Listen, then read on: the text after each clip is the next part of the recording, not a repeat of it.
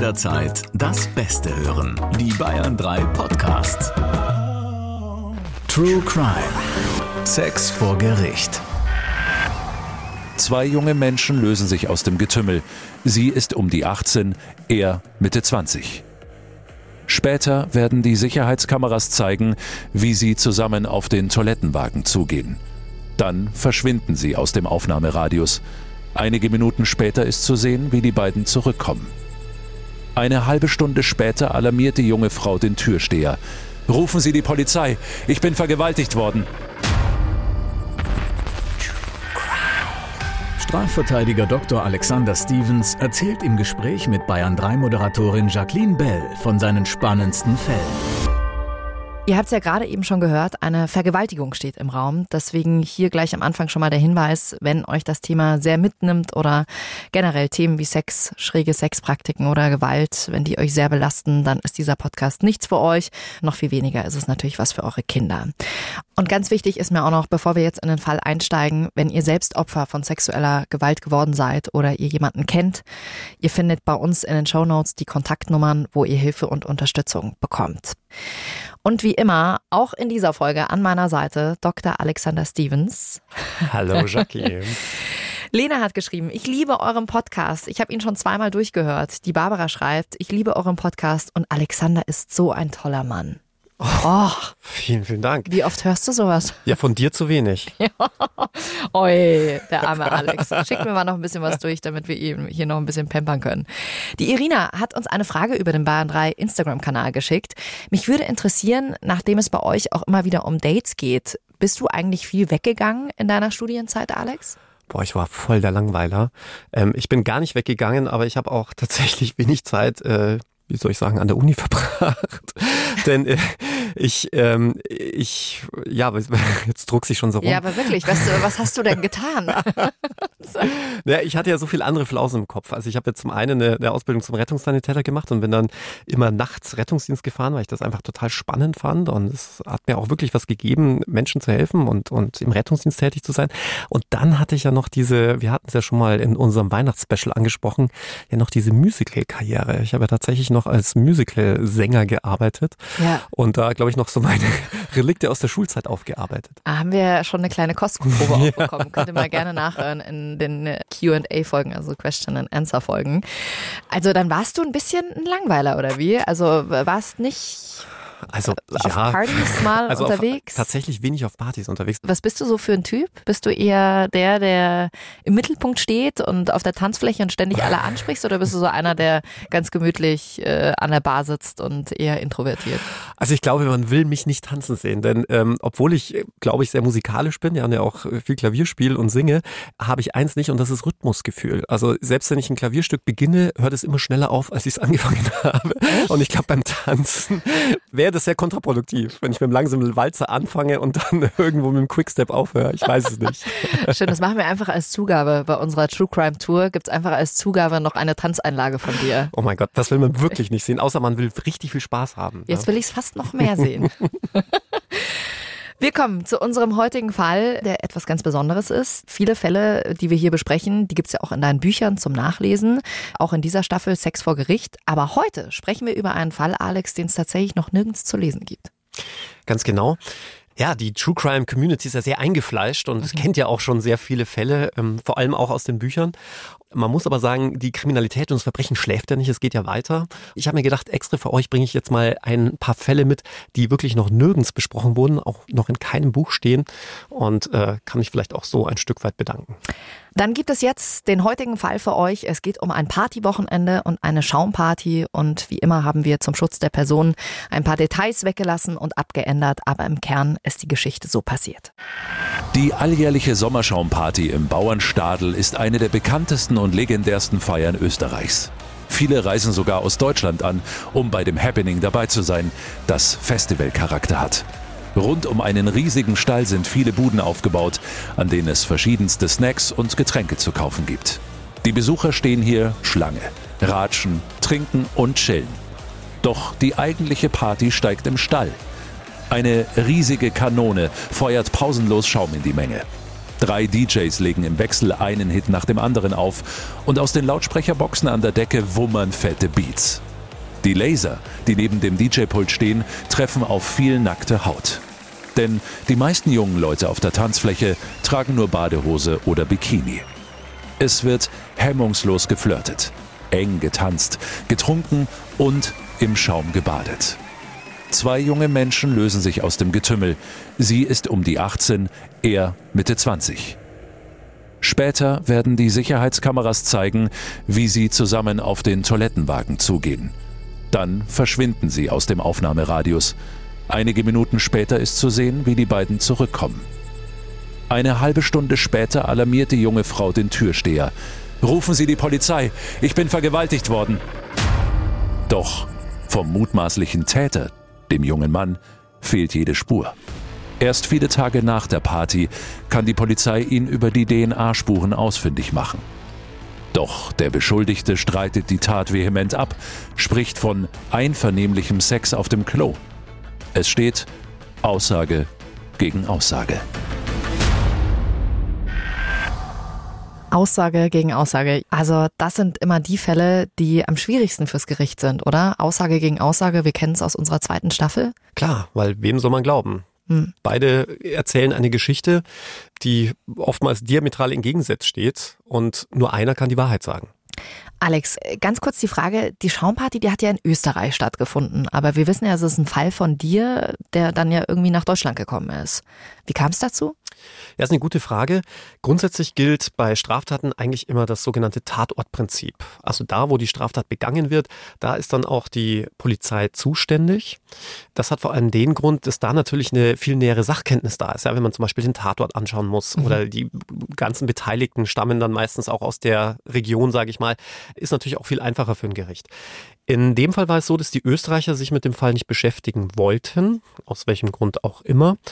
Letzten Endes war es so, aufgrund der Tatsache, dass der Täter Deutscher war, galt auch nach deutschem Recht die Möglichkeit, diesen deutschen Staatsbürger vor ein deutsches Gericht zu stellen. Es gibt nämlich ein paar Ausnahmen. Grundsätzlich gilt, unser deutsches Strafrecht kann natürlich nur für unseren Staat hier in Deutschland gelten, also für Inlandsstraftaten. Ja.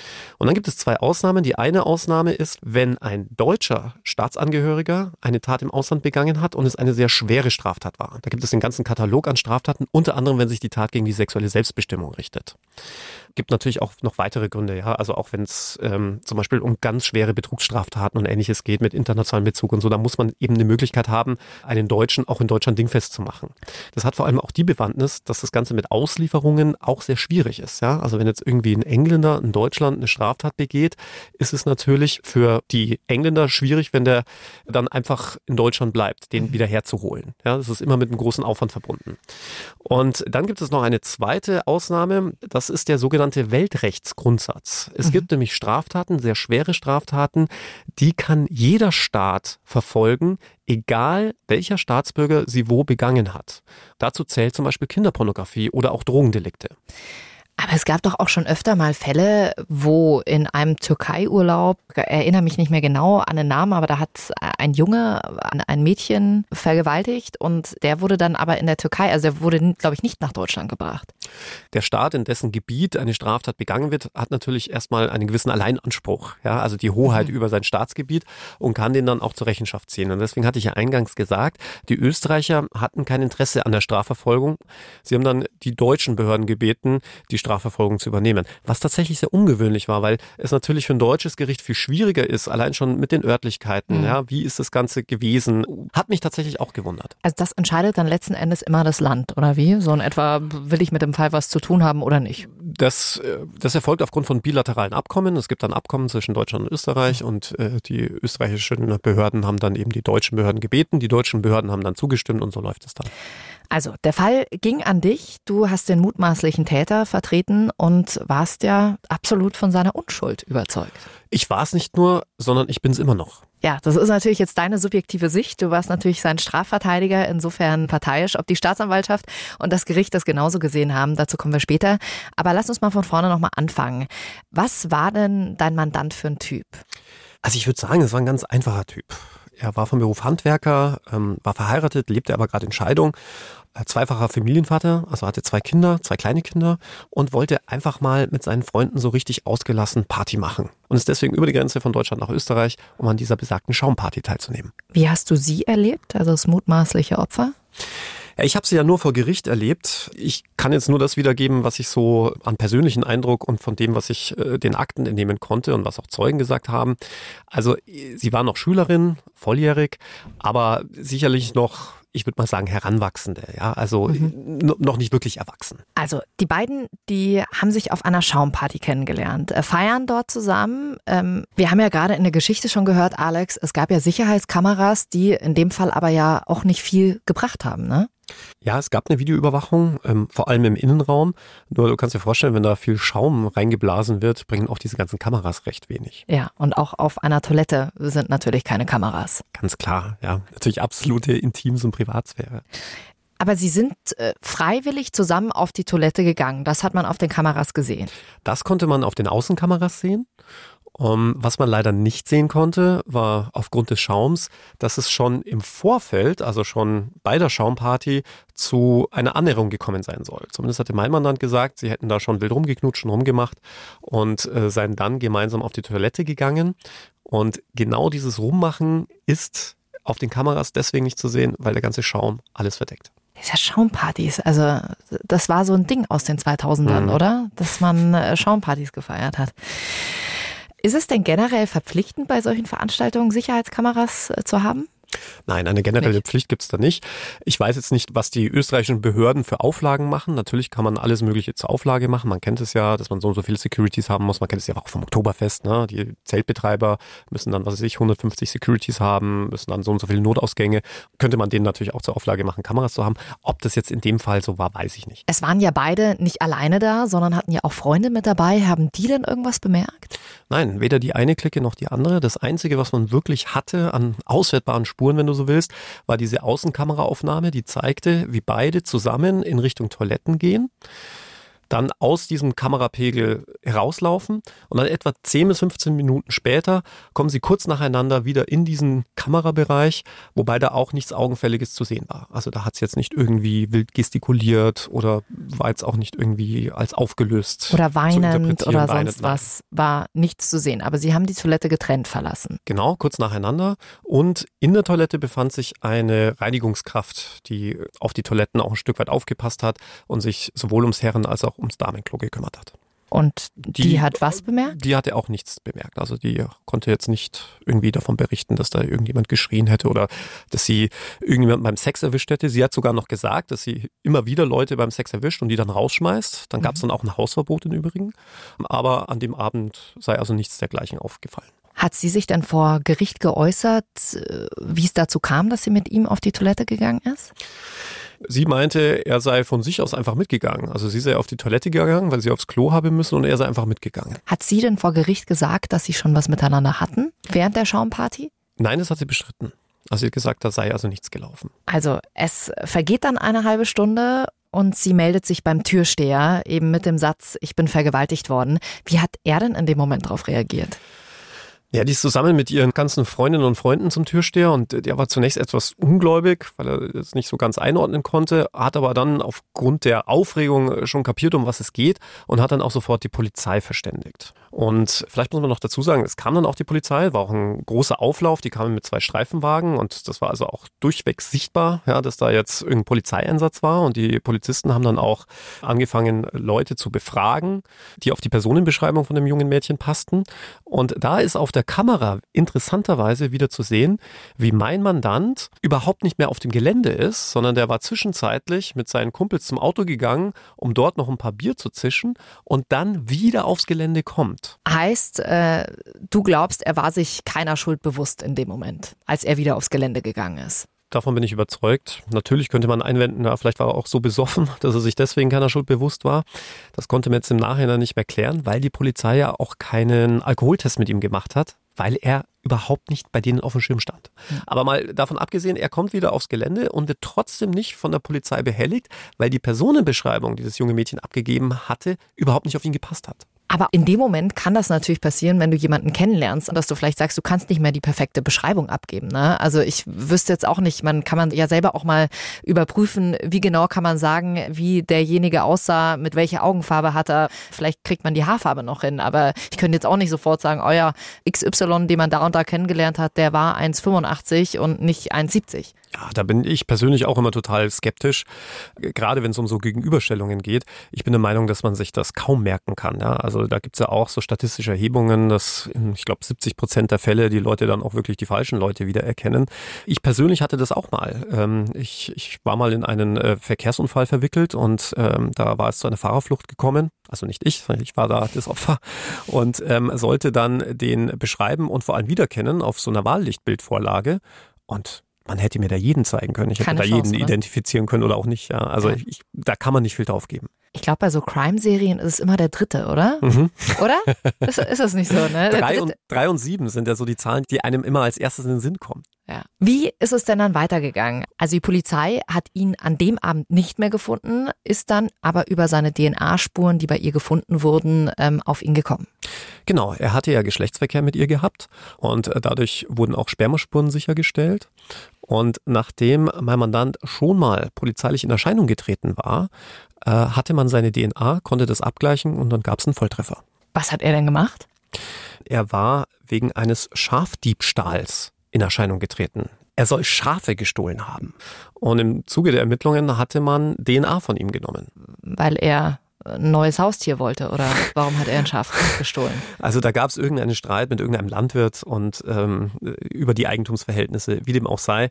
Man hatte mhm. ihm dann äh, DNA abgenommen im Zuge dieses Ermittlungsverfahrens, wohl auch nicht ganz rechtmäßigerweise, aber das ist jetzt für diesen Fall egal. Und so hatte man dann seine DNA gespeichert und die stimmte dann mit den aufgefundenen Spermaspuren überein. Wie hat er die Geschichte denn präsentiert? Ja, man muss erstmal dazu sagen, dass die österreichischen Ermittlungsbeamten ihm seine Geschichte wohl geglaubt haben, denn er saß nicht in U-Haft. Bei solchen Fällen, wo es um derart heftige Vergewaltigungsvorfälle geht, sitzen die meisten auch in U-Haft, ja, weil einfach die Straferwartung so hoch ist und das ist für die Strafverfolgungsbehörden der Grund anzunehmen, dass man dann womöglich äh, sich auf die Flucht begibt das ist immer so das Hauptargument der Strafverfolgungsbehörden. Und äh, kam dann zu uns in die Kanzlei und schilderte den Fall also wie folgt, dass er das junge Mädchen auf der Schaumparty kennengelernt hatte. Er selbst war übrigens nicht viel älter. Er war 23, sie war 18 und man habe sich da gut verstanden, habe zusammen getanzt, auch ein bisschen rumgemacht, rumgeflirtet, rumgeknutscht und ja, dann habe sie ihm angedeutet, doch zusammen aufs Klo zu gehen und da sei er dann mitgegangen und ähm, auf der Toilette sei es recht beengt gewesen. Und zuerst habe sie gemeint, ja, sie könne sich ja auf die Schüssel irgendwie setzen, aber das war nicht gegangen. Dann die Beine irgendwie nach oben, das hätte irgendwie alles nicht funktioniert. Und deswegen habe man gemeinsam beschlossen, dass er sich quasi umdreht und ähm, dann über die Kloschüssel bückt. Und er habe dann mit ihr den analen Geschlechtsverkehr vollzogen. Dafür schäme er sich jetzt im Nachhinein, weil er dann kurz nachdem er gekommen war, er sei recht schnell gekommen, dann einfach aufgehört habe und gesagt habe so nach dem Motto, ja, cool war's, ciao und sei gegangen. Und da habe ich sie noch ganz komisch angeguckt. Das war also die Aussage deines Mandanten. Sie wiederum hat gesagt, er hätte sie auf die Toilette verfolgt und sie dort brutal überfallen und vergewaltigt. Gab es dann Spuren von Gewalt? Ja, es gab tatsächlich blaue Flecken am Oberarm und ein paar kleinere Kratzer und Läsionen, die sich aber mit seiner Version wiederum gedeckt haben. Aber im vaginalen oder analen Bereich gab es keinerlei Verletzungen. Naja, das muss ja nicht unbedingt was heißen, dass man keine Verletzung gefunden hat. Da kann es ja gut sein, wenn so viel Adrenalin durch deinen Körper schießt, dass du wirklich wie in einer Schockstarre bist und auch kein Wort und nichts rausbringst. Und Fotos von den Verletzungen, die passen ja laut Staatsanwaltschaft zur Schilderung der Tat durch das mutmaßliche Opfer. Ja, nur wie gesagt, zu seinen Schilderungen hätte es genauso gut gepasst. Man darf ja auch nicht vergessen, so eine Toilettenkabine ist sehr eng, dass man sich da mal rechts oder links anschlägt. Auch beim einvernehmlichen Sex ist jetzt nicht völlig ausgeschlossen, aber was mich vor allem stutzig gemacht hat, dass man auf der Videoüberwachungskamera gesehen hatte, wie sie gemeinsam auf diese Toilette gehen. Sah es denn so aus, als hätte er sie irgendwie verfolgt oder, sage ich jetzt mal, gejagt? Nein, überhaupt nicht. Man muss vielleicht dazu sagen, dass die Aufnahmen relativ schlecht sind, schlechte Qualität und es war ja auch dunkel, aber man sieht, wie die wirklich gemeinsam auf diese Toilette gehen. Also das ist nicht irgendwie so, dass er ihr hinterher stellt oder ähm, äh, sie irgendwie verfolgen würde. Jetzt kann es natürlich auch sein, dass sie vielleicht tatsächlich was mit ihm haben wollte, aber nicht das, worauf es dann am Ende rausgelaufen ist. Das kann immer sein. Das ist ja auch das große Problem, nicht nur für uns Strafverteidiger, sondern natürlich auch für Staatsanwaltschaft und Gericht, dass es genauso gut sein kann, dass der Sexualakt erstmal einvernehmlich beginnt und es dann aber auseinandergeht. Sei es, weil der eine irgendwelche extravaganten Wünsche hat oder man dann plötzlich seine Meinung ändert. Das kann ja auch sein. Nur ist man dann leider eben auf irgendwelche Sachbeweise angewiesen und muss sich wirklich an jedes kleinste Haar klammern, das in die eine oder andere Richtung zeigt. Und in dem Zusammenhang gab es für mich einfach klare Ungereimtheiten. Die allererste Ungereimtheit war, dass man auf der Kamera die Toilette der Herren gesehen hatte und dass da sehr, sehr viele Männer anstanden, um aufs Klo zu gehen. Und jetzt weiß man aus der Lebenserfahrung, wenn schon bei den Herren viele Leute anstehen, ist es bei den Damen meistens umso länger die Schlange. Allerdings sieht man die Damentoilette nicht. Das ist jetzt ein Rückschluss. Aber dann zu sagen, dass man wirklich zwischen 10 und 15 Minuten Zeit hatte, jemanden brutal auf der Toilette zu vergewaltigen und dass das dann niemand mitbekommen hat, das fand ich schon sehr merkwürdig. Und man muss dazu sagen, dass die Toilettenfrau vor Gericht auch nochmal bestätigt hatte, dass sie regelmäßig Kontrollen gemacht hatte auf der Toilette und ihr nichts Auffälliges aufgefallen war. Und auch, dass er sie in der Kabine überfallen haben soll. Also das heißt, da hätte er sich ja auch dann irgendwie gewaltsam Zugang verschaffen müssen. Natürlich, es ist nicht völlig ausgeschlossen, aber das will ich dann als Strafverteidiger schon wissen, wie das funktioniert haben soll. Aber es ist ja die Frage, ob sie sich wirklich gewehrt hat oder ob sie in einer Schockstarre war und vielleicht auch gar nicht geschrien hat. Und genau das ist der Punkt, weil vor Gericht hatte sie ja ausgesagt, dass sie sich gewehrt hätte.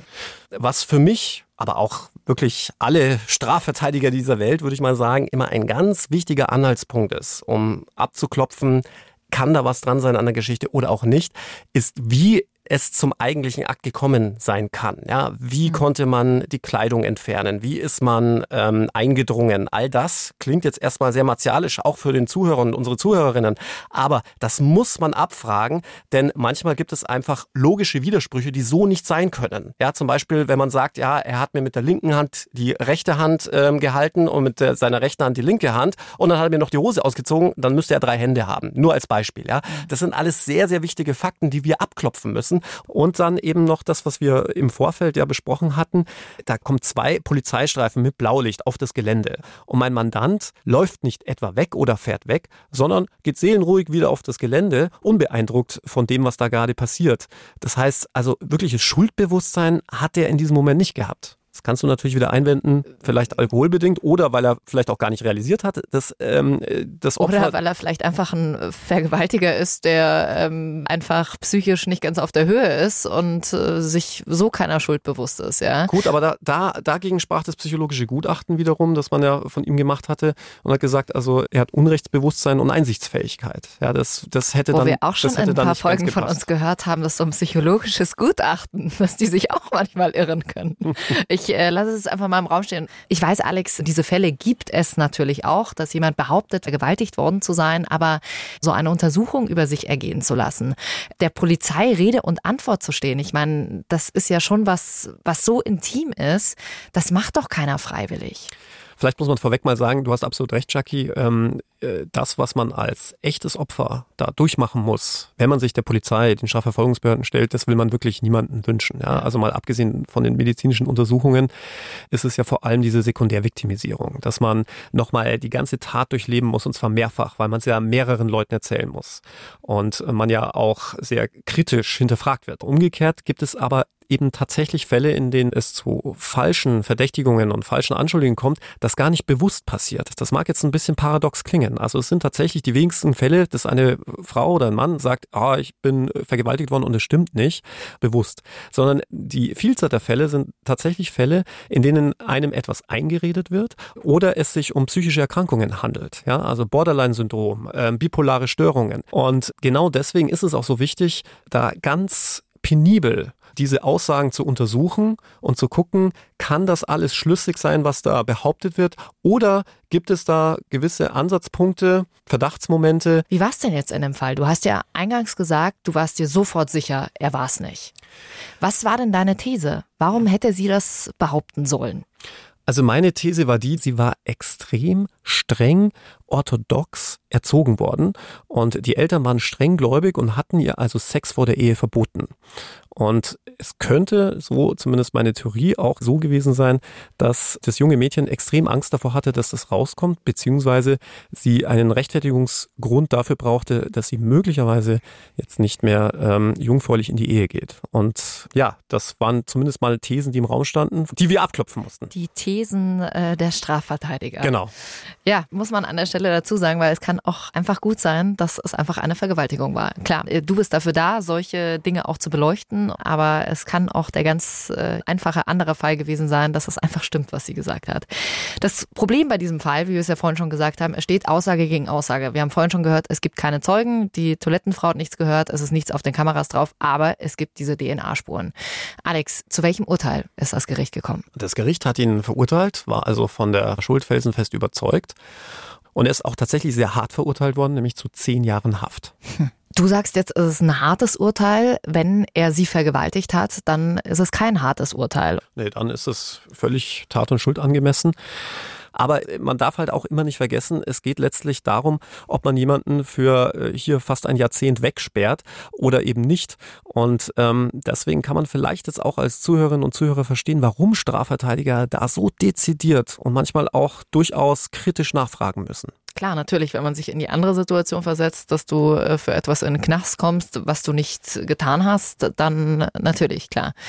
Ja, also ihr merkt schon, es ist ein komplizierter Fall, bei dem Aussage gegen Aussage steht. Da will man nicht äh, anstelle des Richters sitzen und diese Entscheidung treffen müssen. Genau, ich finde es tatsächlich sehr, sehr schwierig, auf dieser Grundlage Leute zu verurteilen. Mhm gerade wenn man mal den Blick über den großen Teich wirft, also sprich äh, nach Amerika, da wäre so etwas undenkbar, weil da die geschworenen Gerichte, die ja aus zwölf Leuten aus dem Querschnitt der Bevölkerung bestehen, tatsächlich darauf bestehen, dass man hier mit Sachbeweisen um die Ecke kommt, weil ihnen das viel zu wenig wäre, dass der eine A sagt und der andere B und man dann irgendwie entscheiden soll. Und da geht's mir ehrlicherweise ähnlich. Und wer weiß, was in naher Zukunft noch auf uns wartet. Die Amerikaner geben ja auch sehr viel auf den sogenannten Lügendetektortest, der bei uns noch nicht zugelassen ist im Strafverfahren. Aber da soll sich tatsächlich jetzt einiges getan haben. Und wer weiß, vielleicht in den nächsten Jahren wird es auch das bei uns dann mhm. mal geben. Schwierig, schwierig, schwierig, schwierig. Ähm, ihr habt ja auch noch mal versucht, das Ganze anzufechten, Alex, ne? Ja, äh, wir sind bis vor das Bundesverfassungsgericht gegangen. Allerdings muss man im Vorfeld auch nochmal sagen, dass da die Chancen gerade im Strafrecht sehr gering sind. Es gibt im Strafrecht auch anders als in anderen Ländern bei uns leider eine ganz große Ungerechtigkeit, ganz allgemein gesprochen, jetzt gar nicht so sehr auf diesen Fall bezogen, nämlich wenn du ein Kleinkrimineller bist, ja, ein kleiner Dieb, dann hast du letztlich drei Instanzen die du durchfechten kannst. Ja? Du fängst beim Amtsgericht an. Wenn dir das Urteil nicht passt, gehst du zum nächsthöheren Landgericht. Da wird nochmal komplett verhandelt. Alle Tatsachen werden nochmal angeguckt. Und dann könnte man immer noch in die dritte Instanz gehen, in die Revision, wo man das Ganze dann auf Rechtsfehler überprüft. Ja? Hat der Richter da möglicherweise irgendwelche rechtlichen Fehler gemacht? Mhm. Bei Kapitalstraftaten und größeren Delikten, ja, also gerade wenn es um Mord, Totschlag, Vergewaltigung, Bankraub und ähnliches geht, hat man nur eine Instanz, und zwar nur diese Revisionsinstanz. Das heißt, bereits beim Landgericht wird entschieden, ob man Zeugen glaubt oder nicht. Und dann hat man nur noch die Möglichkeit, etwas auf rechtliche Fehler hin zu überprüfen. Und das ist natürlich ein großes Problem, weil man dann, sollte es zu einem Fehlurteil kommen, eigentlich gar keine Möglichkeit mehr hat, dieses Fehlurteil nochmal gerade zu rücken. Also heißt praktisch, der Zeuge ist dann sozusagen verbraucht und abgehakt. Den kannst du nicht nochmal bei der Revision rausholen sozusagen. Genau, wenn du so willst, weil man sich mit dem Sachverhalt überhaupt nicht mehr auseinandersetzt. Man nimmt das als gegeben, was das Gericht festgestellt hat. Warum ist das so? Das äh, frage ich mich tatsächlich auch. Und nicht nur ich, sondern viele Strafverteidiger, aber auch aus der Strafrechtswissenschaften, warum man das so macht. Die Begründung ist die, wenn man beim Landgericht anfängt, hat man ja schon sehr kompetente Richter, weil so ein Landgericht ja Minimum aus zwei, wenn nicht sogar drei Berufsrichtern besteht. Und dann hat man ja schon die geballte Kompetenz. Das überzeugt aber ehrlicherweise nicht. Denn wenn man sich mal die Praxis ansieht, dann wird letzten Endes eigentlich immer so entschieden, wie der Vorsitzende Richter tickt. Also sprich, mhm. Der gibt eigentlich den Ton an. Und von dem her ist es eigentlich nur ein rein theoretisches Konstrukt, dass man sagt, ja, die sind doch viel kompetenter als so ein kleines Amtsgericht, wo es nur einen Richter gibt. Und ich denke, da müsste man wirklich unbedingt nachbessern. Ist das dann tatsächlich so bei euch in den Anwaltskreisen, dass ihr sagt, oh, das ist jetzt der Richter XY, oh, da haben wir schlechte Chancen. Und sprecht ihr so untereinander? Ja, natürlich. Ja. ja. Also es gibt Richter, die sind eher, ich sage jetzt mal, verteidigerfreundlich, die sind ein bisschen aufgeschlossen, sind auch ein bisschen milder. Dann gibt es totale der Hardcore-Richter. Natürlich, ja, es sind alles Menschen. Glaubst du denn für deinen Mandanten wäre es anders ausgegangen, wenn der Fall jetzt in Österreich statt in Deutschland verhandelt worden wäre? Also ganz sicher, schon aus zwei Gründen. Erstens hat man ja schon den Akten entnehmen können, dass die Österreicher das Ganze nicht so ernst nehmen. Zweitens haben die Österreicher mit dieser ganzen Aussage gegen Aussagethematik ein großes Problem, weil die sich noch ein ganzes Stück schwerer tun, zu sagen, puh, wenn Aussage gegen Aussage steht, wem soll ich glauben? Und dann muss man nochmal sagen, sind auch die Strafen in Österreich im Bereich der Sexualdelinquenz deutlich niedriger. Kann man jetzt dazu stehen, wie man möchte, ja. Also ich gebe dir jetzt mal ein Beispiel für sexuelle Belästigung. Kannst du in Deutschland zwei Jahre kriegen, Gefängnis, in Österreich ein halbes Jahr. Also ich bin ganz ehrlich mit euch. Ja, man bleibt so ein bisschen ratlos bei diesem Fall zurück. Keiner weiß am Ende, was wirklich passiert ist. Es steht Aussage gegen Aussage. Wenn die Vergewaltigung stattgefunden hat, dann ist die Strafe mehr als gerecht. Hat sie das allerdings, wie du, Alex, meinst, nicht stattgefunden, sitzt jetzt ein Unschuldiger im Gefängnis. Ihr könnt ja selbst mal überprüfen, was ihr für ein Gefühl habt, wie ihr in diesem Fall entschieden hättet. Und am Ende können wir beide euch natürlich auch nicht sagen, was tatsächlich passiert ist. So ist es. Und wie eingangs erwähnt, ist es tatsächlich so, dass die Mandanten einem gerade im Bereich von Tötungs- und Sexualdelikten nie mit der Wirklichkeit bedienen. Also was wirklich passiert ist, ja, selbst wenn man einen Schuldigen vor sich stehen hat, dann wird er einem das in 99 Prozent der Fälle nicht sagen, weil einfach Sexualstraftaten sittlich und moralisch auf tiefster Stufe stehen und man noch nicht einmal dem Anwalt gegenüber da ins Gesicht blicken kann. Von dem her ist es tatsächlich so, ich weiß auch nicht, wie es wirklich war. Für mich gab es einfach zu viele Ungereimtheiten, als dass man jemanden dafür hätte verurteilen können. Das Gericht saß anders. Als Anwalt muss man das dann so letztlich akzeptieren. Aber es ist tatsächlich ein Fall, den ich so nicht vergessen werde. Ich glaube, das ist so ein Fall, äh, wo man wirklich immer wieder im Kopf alles durchgeht und ein komisches Gefühl. Und zwar in beiderlei Hinsicht. Also selbst wenn er freigesprochen worden wäre, könnte man sich immer noch, auch als Anwalt Gedanken machen, war es jetzt die richtige Entscheidung oder nicht? Man muss sich halt die Frage stellen, was will man lieber? Will man bei zehn Personen neun Unschuldige im Gefängnis sitzen haben und einen Vergewaltiger? Oder umgekehrt, neun Vergewaltiger frei rumlaufen haben und dafür einen Unschuldigen nicht verurteilt? Schwieriger Fall und vor allem eine sehr schwere Entscheidung für die Richter. Und mit dieser philosophischen Frage entlassen wir euch bis zur nächsten Podcast-Folge. Freuen uns natürlich sehr, wenn ihr nächste Woche wieder mit dabei seid. Und Alex und ich, wir gehen ja auf Tour durch ganz Bayern, haben da neue Fälle mit dabei und ähm, freuen uns natürlich auch, jeden einzelnen von euch dann im Publikum sitzen zu sehen. Alle Infos bekommt ihr da unter bayern3.de. Und wie immer, gebt uns gern eine 5-Sterne-Bewertung ab, schickt uns Kommentare, Lob, Kritik, alles gern auf dem Bayern 3 Instagram-Kanal durch. Und wenn ihr jetzt schon alles von uns durchgesuchtet habt, dann habe ich bis dahin noch ein bisschen anderen Podcast-Stoff für euch. Ich kann euch die Samstagscrasher empfehlen. Hört ihr auch immer bei uns im Radio meine zwei tollen Kollegen Sebastian Schaffstein und Stefan Kreuzer, die sich ja mit sehr viel Humor über das unterhalten, was in der Woche so passiert ist, kann ich euch sehr empfehlen. Die Samstagscrasher gibt's überall, wo es Podcasts gibt, auch in der ARD Audiothek und jetzt eben ganz neu auch bei Spotify. Macht's gut, bis nächste Woche. True Crime. Sex vor Gericht. Noch mehr packende Podcasts jetzt auf bayern3.de.